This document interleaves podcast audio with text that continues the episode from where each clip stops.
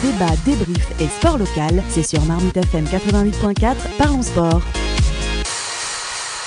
Est-ce l'année ou jamais euh, pour la française? Aliou, bien sûr, fervent défenseur et euh, qui fait figure d'oracle ici. Euh, Aliou, il avait annoncé avant tout le monde la victoire de Garcia au Masters.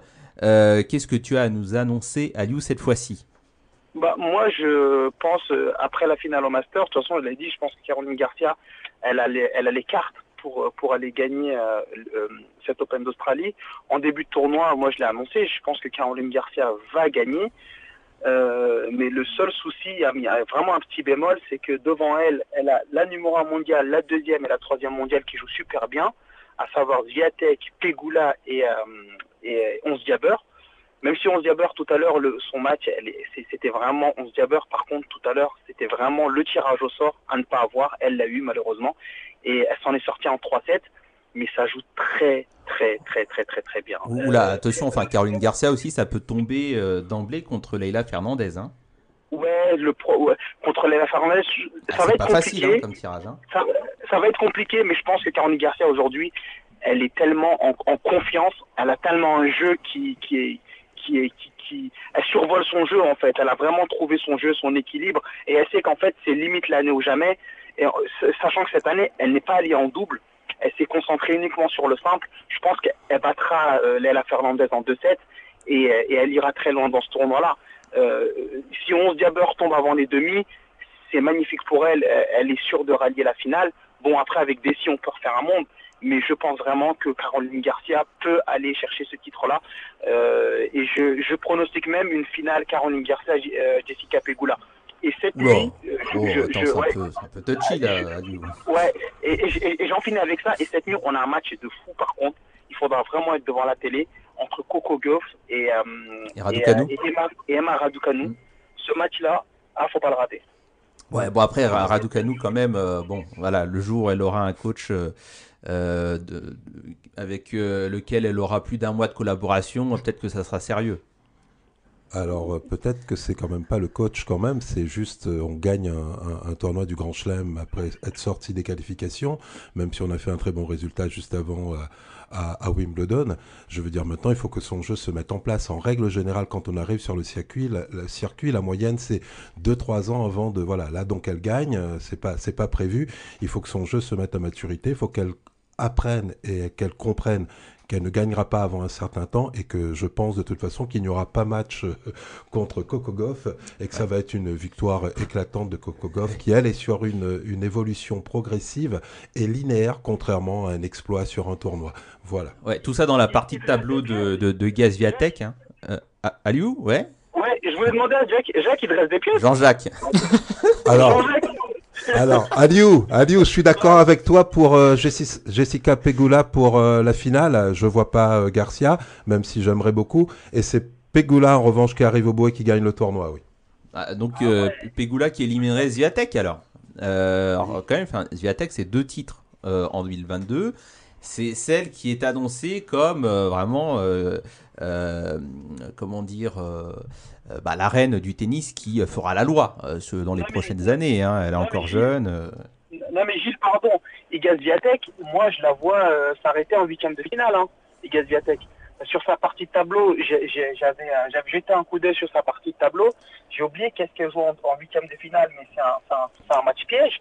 Et moi, au, vu de ce que j'ai vu hier sur son match, elle devait perdre le troisième set, le, deuxième set, pardon, et elle a failli s'embarquer dans un troisième set, elle se l'est évité. Elle n'est pas très très très en jambes. Euh, L'année vient de commencer. Moi, je pense pas qu'Igaz ira, ira, ira très loin dans ce tournoi-là. C'est pour ça que je vois Jessica Pegula en finale. Et j'espère je, je, voir une finale Jessica Pegula contre Caroline Garcia. Et je pense que Caroline Garcia ne laissera pas du tout, mais pas du tout, euh, la chance passer. Quoi. je, pense que Pegula, ça tombe en quart contre euh, Sakari. Hein. Ouais, mais Jessica Pegula, elle est tellement en confiance, elle a tellement un jeu. Moi, je la vois venir, Jessica Pegula, depuis, euh, de, depuis depuis l'année dernière. Je sais pas si vous vous souvenez ici, on en avait parlé euh, et j'en avais parlé. Euh, je disais que comme quoi la seule personne que je voyais battre éventuellement Igaz Viatek à, à, l'US Open, c'était Jessica Pegula. Elle s'était rencontrée, si je dis pas de bêtises, en, demi ou en quart de finale à l'US Open. J'étais assez déçu euh, du rendement qu'elle a pu qu'elle a pu rendre ce, ce, ce soir-là. Mais Jessica Pegula aujourd'hui, elle a tout ce qu'il lui faut pour pour battre les meilleurs. Elle a, elle a, le jeu, elle a le physique, elle a le mental, elle a, elle, elle, elle a un jeu énorme. Et donc moi je pense qu'aujourd'hui, euh, Jessica Pegula, clairement, et en plus elle fait un très très bon début de saison, je pense, je pense qu'elle ira loin. Je, la vois même en finale, clairement. Ryan, toi c'est plutôt euh, Caroline Garcia, Gaziatek, euh, Pegula ou alors une autre?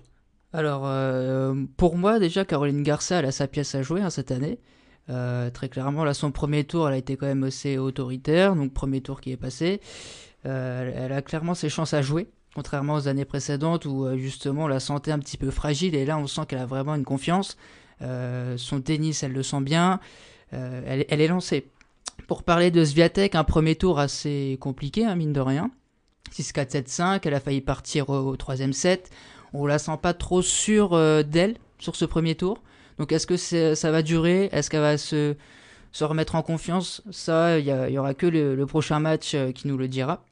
Mais c'est vrai que Sviatek, par contre, gagner le tournoi, j'ai un peu moins de certitude sur ça. Euh, la finale la plus logique, quand même, ce serait Sviatek contre Hans Jaber, hein, la Tunisienne. Alors, ce sont celles qui ont le plus d'expérience dans les matchs clés, dans les grands chelems. Alors il y a quand même un élément, un élément clé pour euh, Jaber quand même. On voit déjà ce premier tour, mais déjà qu'elle arrive à gagner un match difficile, alors qu'en règle générale, jusqu'à présent, elle les perdait plus ou moins. Bon, déjà deux finales de Grand Chelem depuis, c'est plus la même joueuse, mais il y a un élément clé quand même. Il fait plus de 35 degrés là à Melbourne, et le gros souci de Jabber, au bout de la première semaine et au bout de 3-4 matchs, c'est le physique qui lâche complètement. Mais alors complètement. Et comme son jeu est un jeu, bah voilà, c'est une magicienne, Jabber, elle est juste fantastique extrêmement agréable à voir jouer. Le problème, c'est quand on arrive en retard sur une balle, on peut avoir le bras qu'on veut, ça ne suffit pas. Donc là, il y a un élément en, par rapport à Jabber qui est justement euh, la température et son physique qui risque d'être un tout petit peu juste, même si elle a eu l'habitude de battre depuis, euh, depuis les juniors Caroline Garcia. Mais cet élément-là est, est, est, rédhibitoire pour, euh, pour Jabber. C'est trop compliqué pour elle. Gérer 15 jours à 30, 35 degrés à Melbourne. Bon, en tout cas, les jeux sont faits. Euh, euh fini.